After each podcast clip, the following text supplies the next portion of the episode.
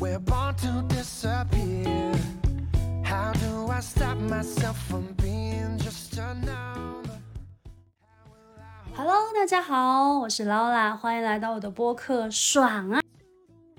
上了一个商战 FMA 的课程，然后我就发现我的同学们个个身怀绝技，大有可为。因为第一天的时候，我们每个人在介绍大家是做什么的，姐姐说她在做五行，然后大家就在问我是做什么，有没有男朋友，我就说啊我离婚了。然后后面姐姐就跟我说，她说她偷偷离婚了，我心想还有这种偷偷离婚的事情。在后面的时候又了解到恩玉姐姐一些事情的时候，我就觉得必须邀请来做一期播客，谢谢谢谢。对，因为我们对于这种呃女性能量啦，我们对于亲子关系、对于婚姻、对于爱、对于我们的自我成长，其实有很多事情是可以分享的。好的，谢谢。那我简单的介绍一下我现在从事的这个行业，它叫五行心学。啊、嗯可能说五行大家觉得是玄学，但是我想啊、呃再嗯刷新一下大家的认知。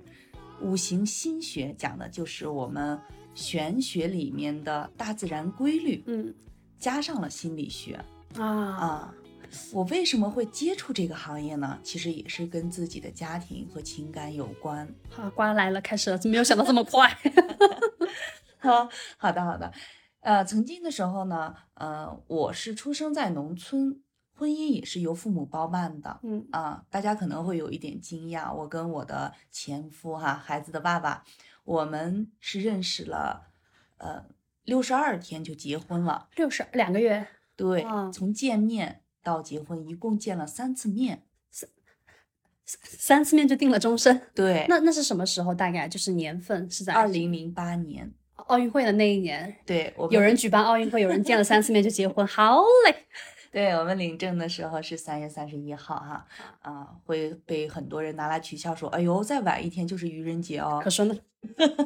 哈，那我们的这个两个家庭都比较传统，哦也是父母之命媒妁之言。嗯，那个时候你多大呀？我是二十三岁哦，啊，当时结婚也是迫于家庭给的压力，毕哦竟北方的农村嘛，重男轻女，哦然后我们家我是老大，所以就是被被迫去结婚的啊。结哦婚的头一天是真的会哭到吐的那种哈、嗯因为本身那个时候可能不是特别的清醒，自己是一个很有力量的女性嗯啊，也没有思考过我的人生是怎样的人生，就是我不知道我想要什么，嗯，但是那个时候我知道我不想要什么，嗯就是我不想结婚的，嗯但是迫于各方面的压力，嗯。只能去结婚，所以就匆匆忙忙的把自己给嫁了。你说你说到这个时候，我想就是我想起来，我后面回头去翻我结婚那天的照片，满脸的不开心。是的，就是其实我刚刚你刚刚说那一点，我有同样的感觉，就是我在我应该也在二十二、二十三结的婚，然后我当时其实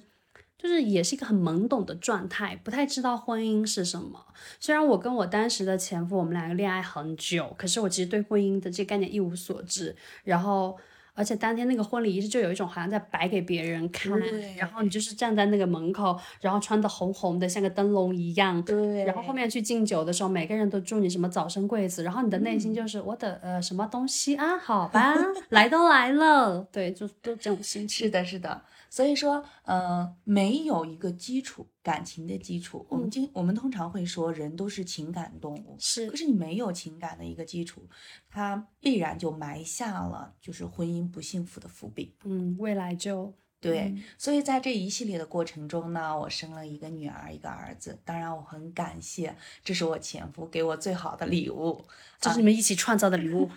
这是他，我经常说这是他给我最好最好的礼物哈、嗯两个孩子非常非常的健康，但是在这个关系的相处过程中啊，无论是婆媳关系还是说是两性关系哈、嗯，发生了很多很多的冲突，让我越来越清晰知道我不想要什么。同样，在这种不不想要什么的这种引领下，开始逐渐的清晰我想要怎样的人生。嗯所以在这个过程中，它发生了很多很多的曲折。嗯终于，我们在这种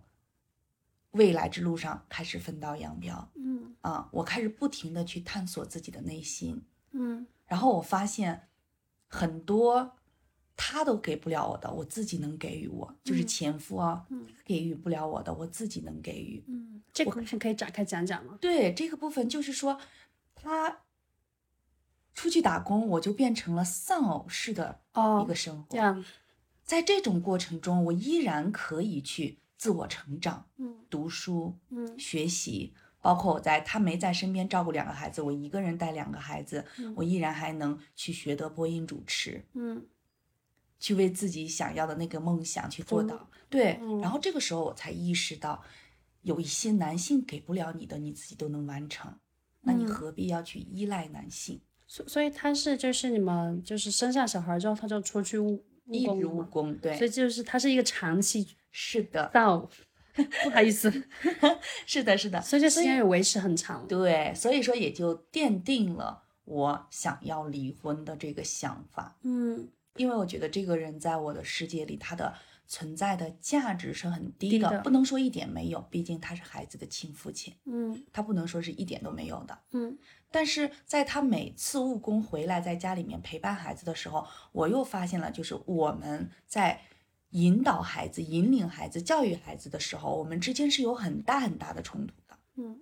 比如说呢？比如说，我是在一直自我成长的过程中，也让自己对亲子教育这个有了更深的看法，但嗯是他一直就是在务农的那种状态哦，啊，他不知道为什么会当父亲，可能他觉得就是，哎，我当父亲是因为我和我老婆在床上欢愉之后的一个产物，啊，男人贡献了一颗精子，好嘞，可以了，这事儿就是我这一辈子的福报积都积完了。对对对，我相信目前现在还有很多人会有这个想法，是他们的，不知道为什么会生孩子，生下来孩子要怎样跟孩子相处，是的，但是我知道。嗯我记得好像有一个人说，这世界上最高层次的一种认知叫“我不知道我自己知道嗯”啊，我知道是因为我在考驾驶证的时候，我说：“哎呦，我要开车上路是需要一个证的，嗯，我要结婚是需要一个证的。嗯可是我生孩子，完全没有人给我要个证、做父母没有没有哎，这个证，对，所以说当我认知到这个的时候，我才知道孩子对于我来讲很重要。嗯。那你们有没有什么具体的冲突？比如说一些事件发生，他的观念跟你的观念完全不一样的呢？嗯，让我印象最深刻的一件来说吧，就是孩子在学校里面被霸凌这件事情。倒吸一口凉气。对对，我女儿在学校被老师带领同学霸凌，霸凌的原因很简单，是因为老师独自去办了一所辅导学校，嗯而我们没有去交上钱。哎，我们嗯没有去上啊，并不是我们不想去上。嗯，是因为他满足不了，因为我既要带孩子又要去工作的这个需需求求啊，我们在别的机构把孩子放在了别的机构，嗯，那就这这个事情，我跟孩子爸我们两个处理的方式就发生了很大的分歧。嗯他是觉得说你在人之下，你在权威之下，你就是得得低听头哎，得低头，嗯得听。那我的这个想法是，我觉得如果说这一次我妥协了，那么未来我的孩子在那六年，他完全培养不出来他独立的人格，是的。所以我选择了是勇敢的去对峙。嗯，所以所以你是直接去找那个老师，你跟他是说，的嗯啊，直接我是跟老师发生了很大的冲突，并嗯且就是在这个过程中，我的女儿就亲眼目睹了这一切。嗯我问她的感受是怎样，她说一开始是恐惧，但是最后她觉得妈妈好勇敢。嗯，我们不能像这种，嗯，没 有恶势力低头，哎，就是完全没有这种理由的恶势力低头，对，啊，根本说不过去的。是，但是孩子父亲呢，他是完全不是这样认为的，这是我们之间最大的冲突。对，其实就是会感受到，因为他其实一直在他固定的框架里面生活跟对运行，所以他其实不太知道他框架之外的生活，因为原来有另外一种活法。对，所以其实你们两个人的家庭成长背景是差不多的是嘛。一样的。嗯，嗯因为我们的两个村子距离非常近，骑电瓶车就十几分钟嗯，啊。而我们之间的这个区别在于，我不停的在探索，学习，不停的在向上成长，向学习，在想探索这个世界。这么多的人不可能只过一种人生，啊，我觉得就是听到你这一趴的时候，嗯就是又要狠狠的共鸣一下子，是的，是因为我有一个事情是，我跟我前夫离开离婚之后，因为我那时候我的小孩应该只有一个五岁，一个三岁，然后他们其实就是逐渐会说话的年纪。然后他们一开始的时候会跟我相处，会问我说：“哦，呃，他说爸，我想给你打电话。”我说：“那你给我打呀。”打，他就说：“嗯，但是我担心你太忙了，没有时间接。”我说：“哦好懂不会啊，我说你给我打电话也是很重要的事情，但如果我的工作他让我不能接电话，我会告诉你，我们就会约下一次什么时候我们是可以打电话的，或是你先发微信给我，然后我看到了之后，我看一下怎么，就是等我闲下来怎么给你处理。他说，可是奶奶让我不要给你打电话，我说为什么？他说。奶奶说，爸爸妈妈工作都很忙，然后爸爸也常常不接我的电话，然后他也不给我回，然后我就说，呃，那你找爸爸是有什么吗？想什么想说的吗？他说没有什么想说，我就是想跟他说说话而已。我说那爸爸他会回你电话吗？他说没有。我说那你的感觉呢？他说我有点难过。我说、哦，我说那你打电话给他是想说你很想他，想跟他一起玩一类的吗？他说。他说我跟妈妈说你说的时候，我觉得好像你没有那么忙，你好像都有时间接电话。我说我其实也有工作，但是我会觉得接你的电话并不会影响我的工作。呃奶奶叫你不要给她打电话，说她很忙的时候，我能感觉到你很委屈、很难过，因为其实你只是想要有一个人陪你。然后我说，呃，你爸爸的这个处理方式，你你觉得怎么样？他就说我没有怎么样。然后我就说，但你的语气听起来不是很开心。他就说，对。我说，那你觉得有没有可能，你跟你的爸爸发一个文字，或是发一条语音，你跟他说你想他了，你想要跟他打电话啊、希望你们可以约一个时间通一下话。他说可以。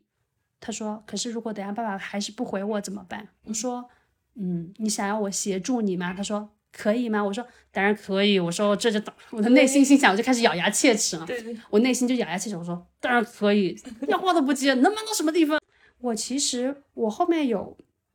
跟他父亲真的好好聊过这个事情，就是我们离婚之后，我们两个都不在家里，小孩其实是由爷爷奶奶在主要抚养。对，所以其实呃，小孩逐渐长大之后，他们对于跟我们的链接这件事情，他们是本能的。其实他们对根本没有想要怎样，因为很有很多时候，我女儿跟我打电话聊二十分钟，都在她一个人在那边说很多，她说她今天干嘛了，叭叭叭叭，然后我的意见根本不重要，但是她就是想有一个人听她哎讲对话。对，所以我就后面有跟他父亲很严肃的说这件事情，说我说你的小孩这样跟你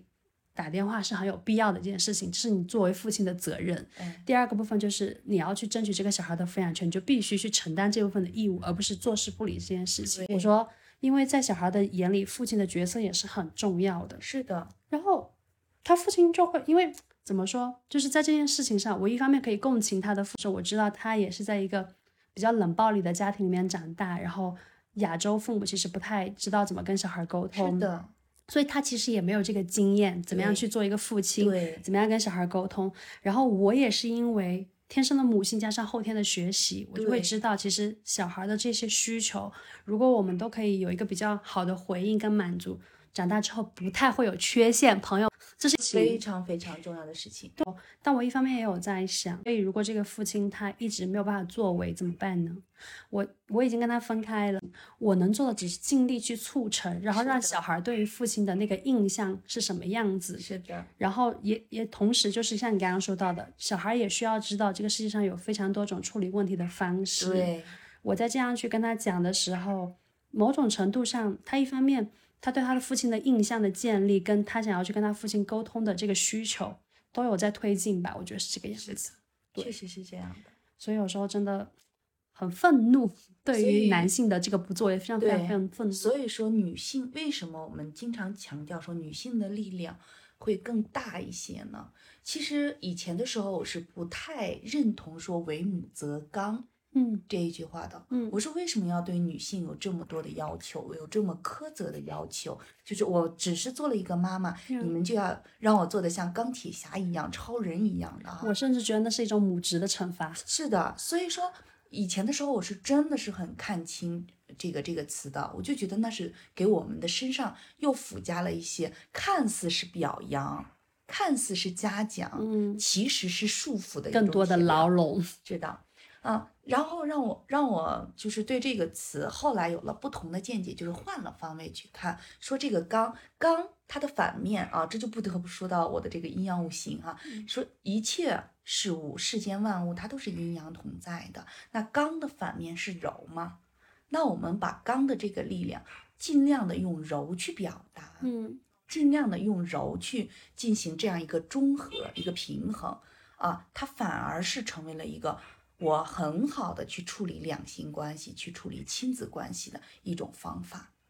比如说我的这个离婚，我们是协议离婚，是我们嗯一家人坐在一起，孩子也小参孩儿与也的。在吗？哎，多多大的小孩儿？呃，女儿今今年是十四周岁，儿子十二周岁。就是你们参与这个协议的时候是这个年 纪。对，嚯、 家庭会议呀！是的，我们就是简单的说，我们只是说我们结婚没有经过你们的同意，嗯啊，结了婚，然后有了你们。但是呢，既然有了你们，我们离婚，你们也也参得与哎参参与进来，说说你们的看法，说说你们的想法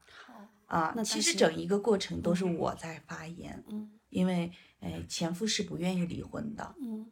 啊。这个从十年前吧，应该就是我们经常吵架，经常打架，嗯去说到离婚，他是坚决不同意离婚的啊。嗯因为在一个传统的农村里面，离婚是一件很丢人的事情。嗯但是，一直延续到我们就是到离婚的那一刻，他也理解到了，他也看到了我处理事情，包括跟孩子的相处，嗯，他看到了我和他完全是不不同一样的。的。对，所以说我们就很好的达成了这样的一个离婚协议啊，包括到现在，我觉得离婚之后反而相处的更好了。嗯，是真的。啊，毕竟在一个城市，比如嗯说我现在来大理去参加咱们这个活动，嗯嗯，他就帮忙带孩子嘛，嗯啊，孩子是都归我的，就是两个孩子的选择。嗯。所以你们的小孩对于当时参加这个会议，他们的这个做法跟感受是什么样子的？呃，女儿讲没事儿，只要不失去，她说只要不失去，不会永远见不到谁。她说我觉得蛮好的，至少我嗯知道我在世界上这个亲人，他不是说缺少了一个，哇，你小孩好成熟啊！这是个的超越是十四岁的智慧，对，女儿很有智慧，是因为我觉得她跟我一起见证过苦难，一起就是说在面对她被霸凌啊什么，她都是在参与到这个事件中，她看到了妈妈是如何保护勇敢的嗯去保护她。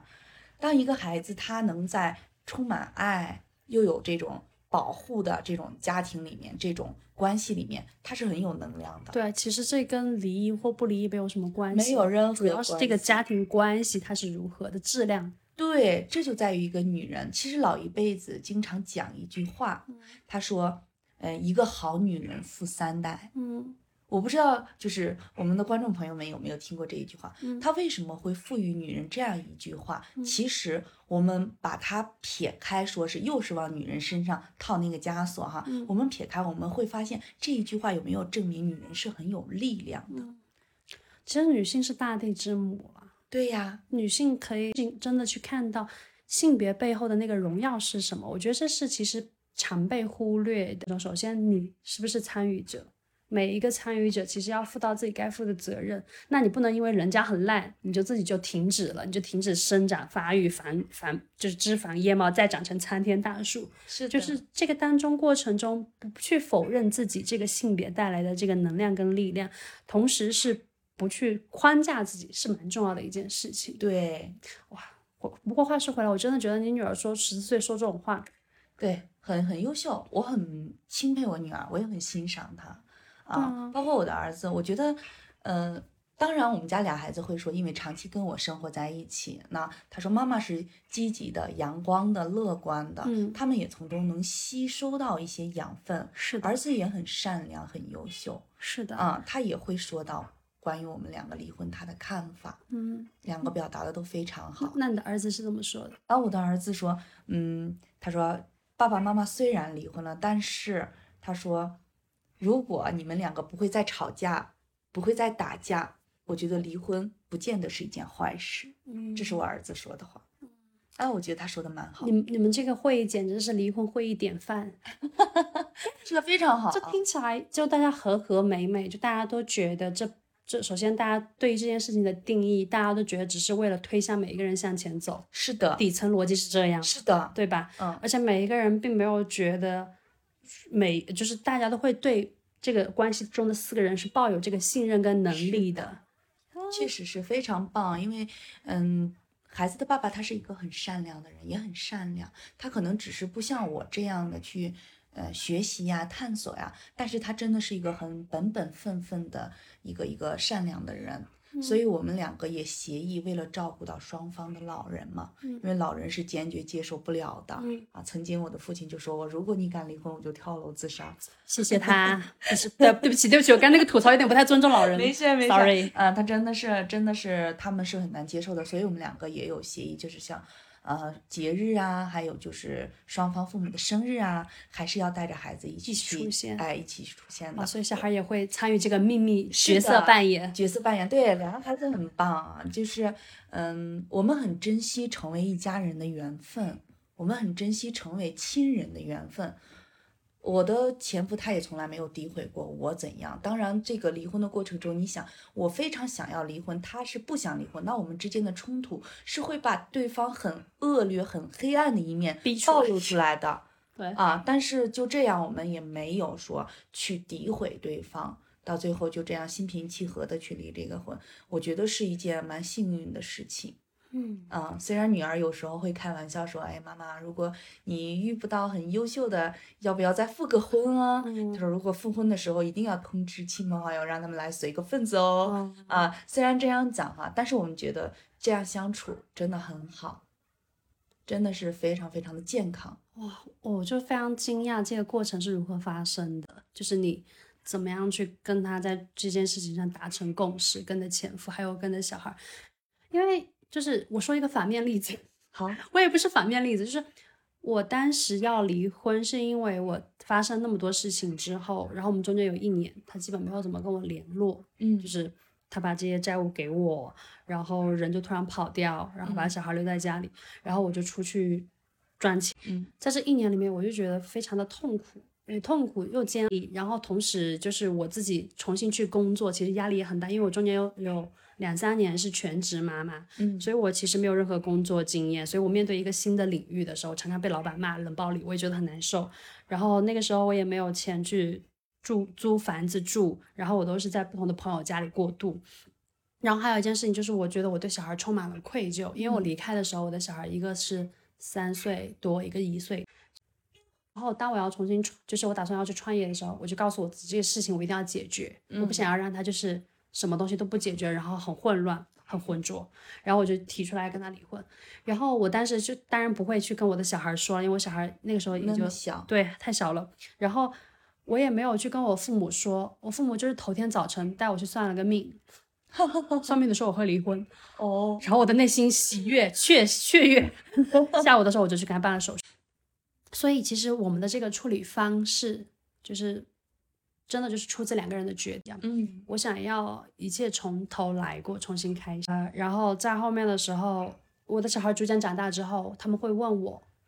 呃，妈妈，你跟爸爸离婚了吗？我说对。我一开始的时候，就是我会犹豫，嗯我因为我有设想过我女儿会不会问我这个问题。嗯那直到我真的呃，当她问我的时候，我说对啊，然后她就说为什么会离婚？我就嗯说。嗯，我说，因为其实我们两个没有那么想要一起生活，我们对于这件事情有不同的想法。对，对，然后呃，但是对于你们，我们仍然会很爱你，嗯就是，然后他一开始有听不懂嘛，因为我这嗯个说法还是有点太大了，太对太太宽泛宽了。泛，对，到后，但是他每次这样问我，他会一直问，一直问的时候，我都是很自然的去回应他，就这个事情，我觉得是这个样子。那到后面的时候，他有一天他会问我，那你为什么你们两个生活不到一起？嗯他终于开始问题进阶了，你知道，人长大了嘛，嗯我就说，因为我们就是嗯，不想要跟对方生活在一起了。对，他说为什么不想呢？我说，我你今天喜欢吃这个糖果，但你明天不喜欢吃这个糖果了，然后你想要吃新的糖果了，你就选择了新的糖果吃。他说，那我有一天也还是会想要吃那个旧的东西。我说你可以回去吃，我也，所以我其实跟你爸爸也有交流，但我们就是觉得说，目前为止，我们只想要维持这样的方式去一起生活。然后他就似懂非懂，但他有的时候他会说，呃，爸爸回来了，你要不要一起回来？嗯爸爸要带我们去玩，你要不要一你起要不要一去？起啊？然后我就会跟他说啊，我也很想跟你一起去，但我跟你们不在一个城市。去，我说下一次我回家的时候，如果你的爸爸在家的话，我们可以一起去玩。然后终于有一次，就是我们过年吧，应该是我们四个人刚好凑在了一起，然后他们两个非常开心，走在那个街上，哦，我当时觉得非常的难过。对，是理解的，我理解就是的，理解的。那个瞬间的时候，你就会觉得哇，就是啊、其实是两个大人的关系处理的问题，然后对，去让孩子导致让这个小孩有这样的感受。对，因为我们那次是去看马戏，嗯然后我们当时走在街上的时候，他们两个真的就是非常的欢呼雀跃，你能很明显的感受到他那么欢呼雀跃，是因为他感觉到有一个爸完爸整，妈妈对对对，他感觉到一个很完整的状况，他感觉到，呃，我不知道，因为我不太清楚。平常他的爷爷奶奶，或是我们那些亲戚，或者他的同学，会给他怎样的一些？呀呀啊呀！我不知道那个周围对他来说，因为他没有跟我讲过，但对是在那个瞬间的时候，我真的非常的 感觉很难过，我对感觉到非常的抱歉，让他有这样的体验啊。所以这个事情在那一天的时候，我们就合拍了一张照片，然后我的内心对于这件事情一直有一个啊蛮深的愧疚，我理但解是但是啊。我后面回头想一想，如果这件事情给我第二次选择，我仍然会选择跟他离婚，是的，因为对我来说，呃，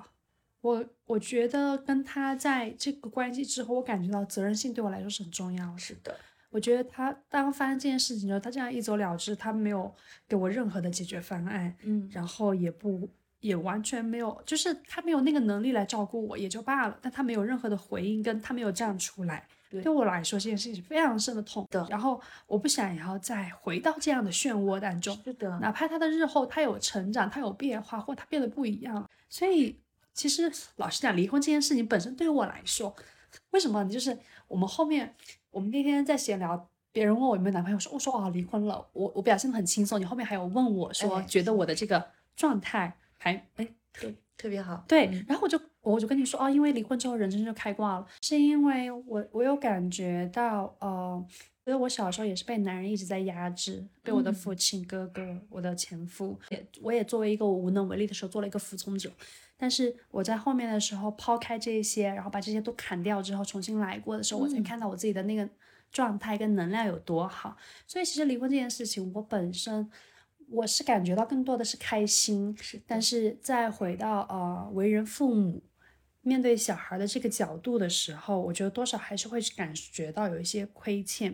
因为在这个小孩接受的所有的社会学角度里面，每个小孩都是有父母的。他是他们的的父母会生活在一起，虽然我不认可这样的一个机制，我觉得它只是一个资本主义创造出来的状况，虽然我不认可，但是因为他在这样的环境中长大，他现在还没有能力去辨别这件事情，我很对难去说这个事情对他来说到底有没有影响。虽然嗯我已经在非常坦诚的面对这件事，所以我刚刚在听到你们说那个会议的时候，我就什么还有这种这什么典范，太棒了吧？对，是所以的我是觉得的就是还蛮好奇你们的这个过程有没有一些东西是推在推进说最后会变成这个状态？啊，那我跟你说一下这个过程。嗯，呃，曾经的时候是我一单方面的要离婚，嗯或者是说拿离婚当成情绪的一个宣泄的一个借口的时嗯候，我们我们是发生了很多争执，啊，吵架打架。对孩子来讲，孩子的内心他也是会有影响的。嗯啊，就好像刚才你在很激动的去讲到，你觉得你离婚也带给孩子这个影响，但是你知道吗？如果说不幸福的家庭，是，他也会给孩子带可来说呢。负面的一些影响。我就是那个不幸福家庭的小孩，我的父母就给我做了一个非常浪的榜是样。的，所以说，嗯，我记得女儿很小的时候，她哭着跟我说：“你们为什么不离婚？嗯，非得要这样吵架打架？每次吵架打架，他们两个都会偷偷的把自己关在一个房间里，嗯听着我们外面的动静，这对他们的伤害，其实和离了婚的这个，就是刚才你说的那种伤害，其实是一样是的，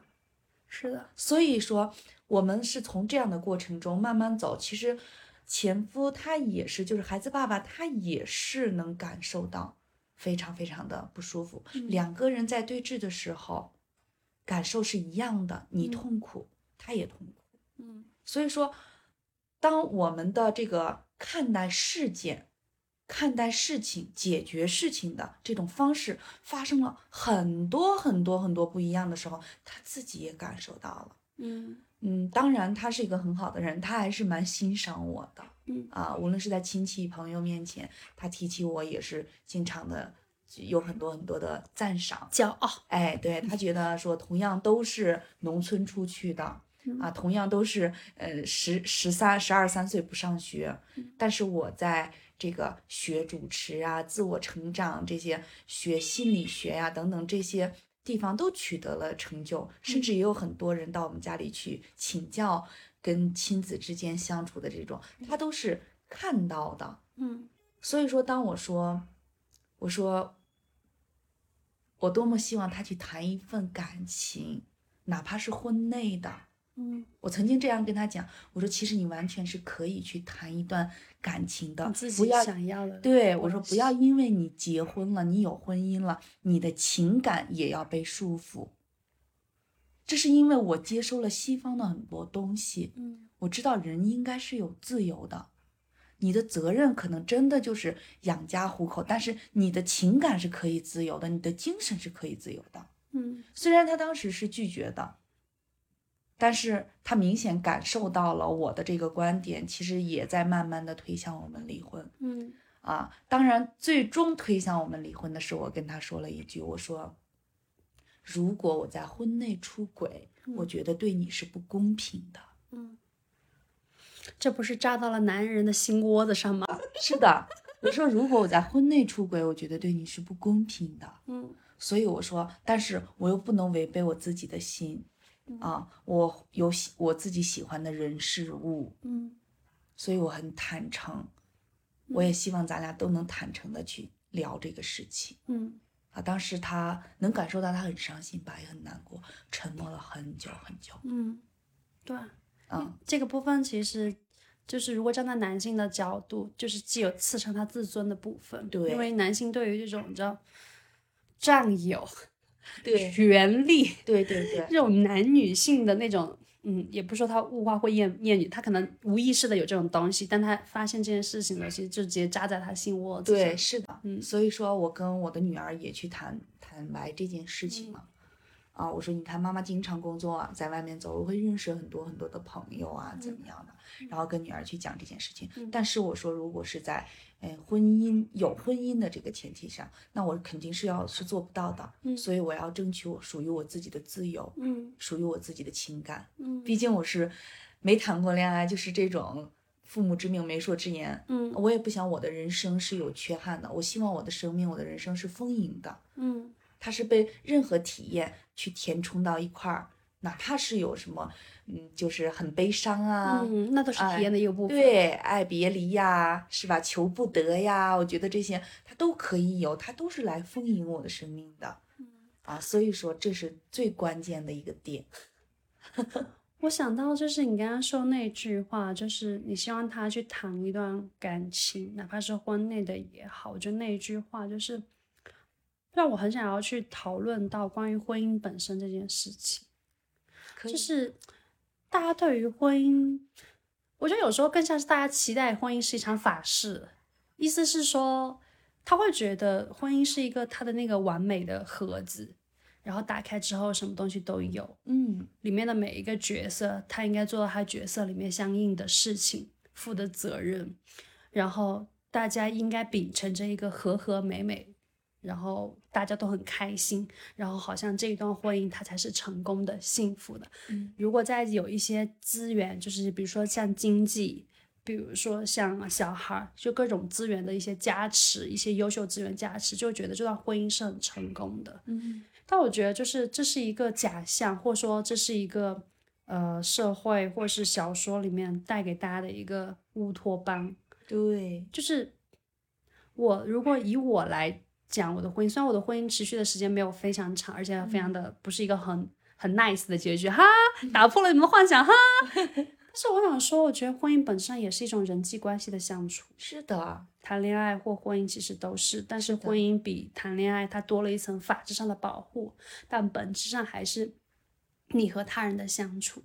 以及没有人应该非常能够为你设身处地的着想，没有人他能够做到完全的共情和理解，这些所有的东西都是狗屎，就是都是大家的想象。对，然后我会看，当我听到你说你希望他去谈一段就是感情婚内的感情的时候，我那个部分是我其实有一点震撼。我的那个震撼是我想到了，就是大部分人在婚姻当中就是不快乐啊，然后不开心，然后有很多的委屈，但因为经济或小孩的利益绑定在一起了。对，大家仍然觉得这个婚姻它要持续下去，保持它的那个完整性的时候，有一个人会跟自己的丈夫说：“我觉得你还是重新去体验一下情感这件事情吧，就你真的去感受一下，如果你真的爱一个人，你想要跟这个人生活在一起，会是什么样？因为我觉得你的背后是这个是意的，思是。的，是的，如果你真的爱一个人，你想跟这个人生活在一起，想跟这个人有有爱的人组建一个家庭，那是一种什么样的状态？你是否会受到滋养？你是不是会很自然的，是就是的会跟你的小孩想要更多的时间相处在一起，想要跟你的老婆有更多时间相处在一起，想要为你的这个家庭做更多，无论男性还是女性，我觉得这个点是很重要的，就是你发自内心的想要去创造一个所谓的家庭、所谓的婚姻、所谓的情感跟。你只是被动的进入了这段关系，是是完的全不一样的。是的，确确实实是这样的，是你理解的这样子的。我觉得这个情感这个东西啊，就是包括现在也有很多人来找我做咨询，说是婚内出轨啊怎样的哈、我经常会问到他们，就是说你在这个感情里面，你就去，你不要去想着结果是怎样，你只去去享受你情感的那个感受，流动。流动。对、嗯你很喜欢这个人，只要你能做到不伤害家庭，你完全是可以享受的。喜欢嘛，又不是非要在一起，嗯对吧？我是能接受的。嗯，但是我们传统的好像是被很多这这些道德所束缚，可是人一真的是情感动物。嗯，他真的不可能说我喜欢这个人从一而终的这样一辈子，他那样就变成了一潭死水。在这儿就不得不说到共生绞杀，嗯你会发现大是什多么共生绞共生绞杀就是既是要共同生活在一起，啊还要决相斗互 绞杀、 ，OK，相互否定、相互指责，嗯这是我们很传统的家庭里面的一个现象。呀，普遍的现象。所以我希望就是我的情感它是怎样的，在不伤害你的同时，它还能非常非常的流动着，就是这样很充满幸福感的流动着，喜悦、欢愉，它这样流动着。对，因为我们的生命是鲜活的，是的，我们每一天见到的这个事物呀、状态呀，它都是崭新的。对，每所天以都发生变化。是的，所以为什么说很多婚外情呀、外遇呀，他们的情感反而会给对方带来很多很多的这种创新的能力，三角形是最稳固的，不是？是真的。为什么我们会这样说？因为那个时候我们没有考虑很多的这种。背后的责任呀，等等呀，他没有这么多，他只是两个人彼此看见了彼此，嗯那种状态是非常好的。那你说，如果一个家庭我们要保持这样的一个状态，是很难的。嗯但是有一有一个方法是可以的，就是我们要永远永远的去看到对方，他是一个鲜活的生命 Yeah 不要想着去束缚和占有。我嗯是呢因为你快乐，我才快乐；因为你开心，我才开心。我我觉我我是看我是在旅行的大街上看到自己一个很心仪的人，哪怕一句话不讲，我看到这个人他的表面，我会很舒服的时候，那么我是真的会很主动、很冲动的上去跟他去产生链接。对，，而且我会发自内心的去夸奖他。哎我对觉得你哦，你今天这个头饰好好看啊，哎你的耳环什么，就是，而且大概率也会夸对方说，哦，你看起来就是很很很棒啊，你今天状态很好，脸上有光啊什么的。所以说人为什么把自己的生活越过越枯燥了呢？我们想象一下，猫和猫嗯，啊，男猫和女猫互相看到了，嗯他们会想过要和这只猫在一起待一辈子吗？ 狗和狗，他们在一个一个男生一个女生，他们想过要一起在一起待一辈子吗？嗯，他们是不会的。嗯，那我们经常会说啊，因为我们是人，我们不是动物啊。可是有时候我们过得不如动物， 这是别颠覆大，骂了，别骂了。这是颠覆大家的一个认知哦。嗯为什么？其实不是说我们要做到乱，嗯，而是我们永远要做到每一天都当成是生命中的第对一天，啊，哎我我一般是当最后一天过，最后一天尽兴的过第。一天就是当下，嗯当下我去，我再去看这个人哦。虽然他和我在一起生活了很多年，但是他身上依然还有优点我没有发现。嗯，我要不停的去挖掘对方身上的那个优点，嗯，而不是老盯着他的那一点缺点去不停的去去那个什么。嗯，我觉得很少有人做到每天早上醒来看到枕边睡的这个人，去把他当成一个刚刚认识的人，很少有人做到的。啊，好丑，他睡觉的样子。真的是很少有人做到，但是你可以尝试着去做， 嗯尝试着去去这样说，嗯哎，这是我要说的猫和狗之间的这个区别啊，嗯而不是说你这个人跟你在一起生活了十年二十年，你厌倦了，你就要去离婚，这个不是我离婚的、嗯这个目的这。样，这样哎，我跟他离婚的目的是因为我们没有情感的基础，嗯并且在这么多年，我们没有建立共同的价值观、共同的沟通的渠道。就比如说，我很新鲜的想去给他搞笑一下呀、幽默一下的时候，往往是被他一盆冷水泼下来。他会觉得什么？他会觉得是你在搞什么？他是喜欢这种超平淡、超平他淡，喜欢在框架里生活，哎，框架，他喜欢在这种框架里。因为那个框架能带给他安全感。是，的，嗯，但是不会，我我不我不会就是斩钉截铁的告诉你们，我们不会复婚哦，嗯因为我们发现离婚之后，我们的边界有了，我嗯对他没有过多的要求、过多的苛责的时候，嗯反而我们相处的特别好。可说呢，你知道，就是大家拼命的想要去进入一段关系，但是你会发现，关系它既有可能滋养你，或者不让你开得更旺盛，但同时也有可能限制你，因为你处在关系当中的时候，那个理性思维啊，那个对人的包容度啊，那个对于自己的空间，对于他人的空间是完全不一样的。是的，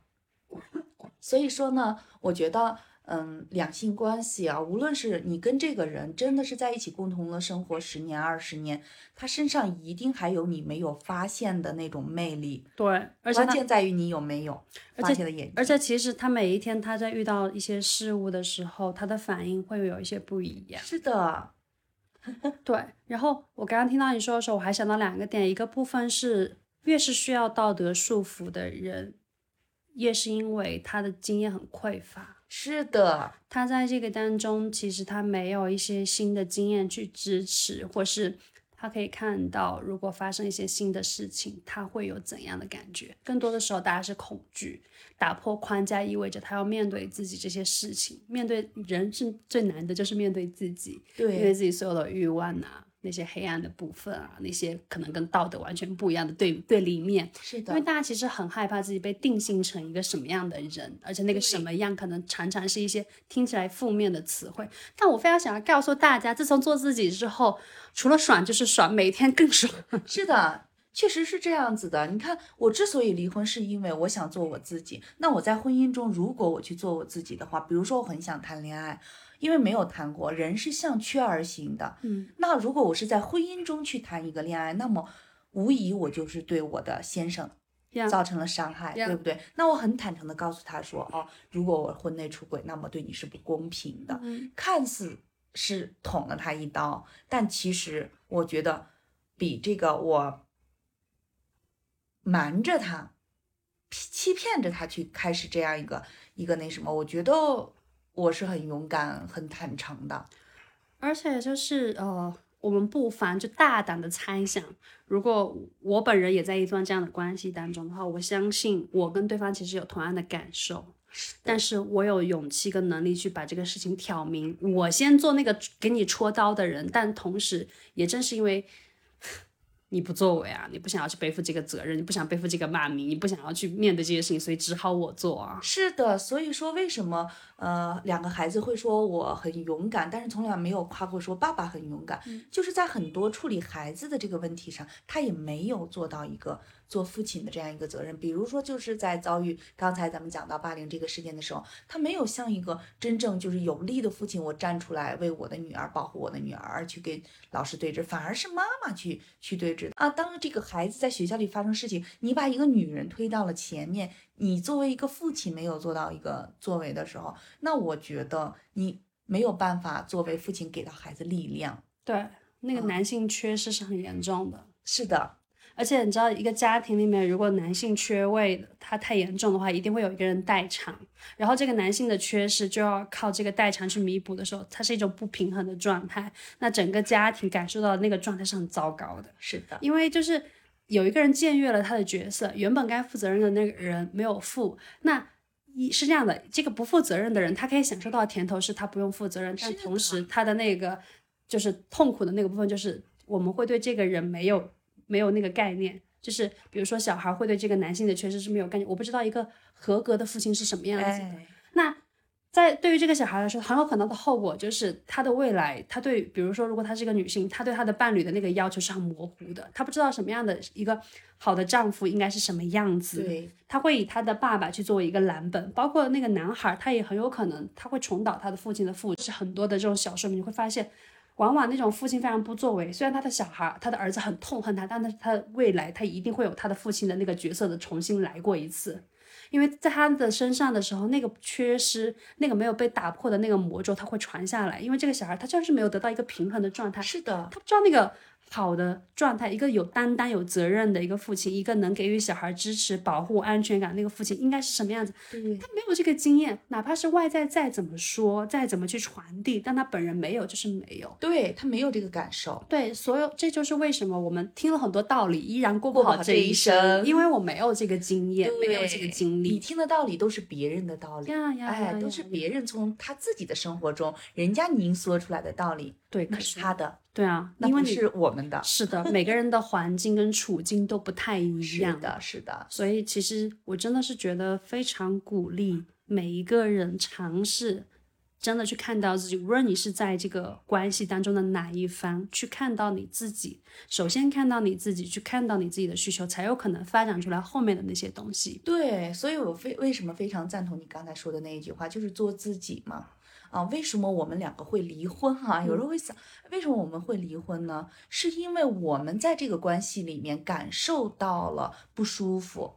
嗯，有一个话是这样讲的，他说，在两性关系中，谁不舒服谁改变。就像你说谁的痛，苦谁人家改变哎，谁痛苦谁改变。你就像你说的，人家不用承担这个责任，人家尝到了不用承担这个责任的甜头，是的，所以人家不需要改变。是的，只好我们痛苦的这个。个人，哎，我们痛苦，我们感受到痛苦，我们感受到了这个家庭带给我们的很多很多的压抑。那我们想要改变，我我们很清晰的知道，我不想过怎样的人生，我不想要怎样的家庭，于是我们就走出来了嘛。呀当我发现我们很勇敢的迈出这一步的时候，反而真的是过得很好，是的，是不然真的大不如不如大胆去尝试去要，对你不如真的去大胆的去尝试去要，而不是说把自己搞得像抑郁症一样的，成天就是嗯像一个怨妇一样的嗯啊，感觉是命运不公平啊，感觉这个不公平、那个不公平。嗯其实我经常说，我们的剧本可能是先天都注定好的，嗯但是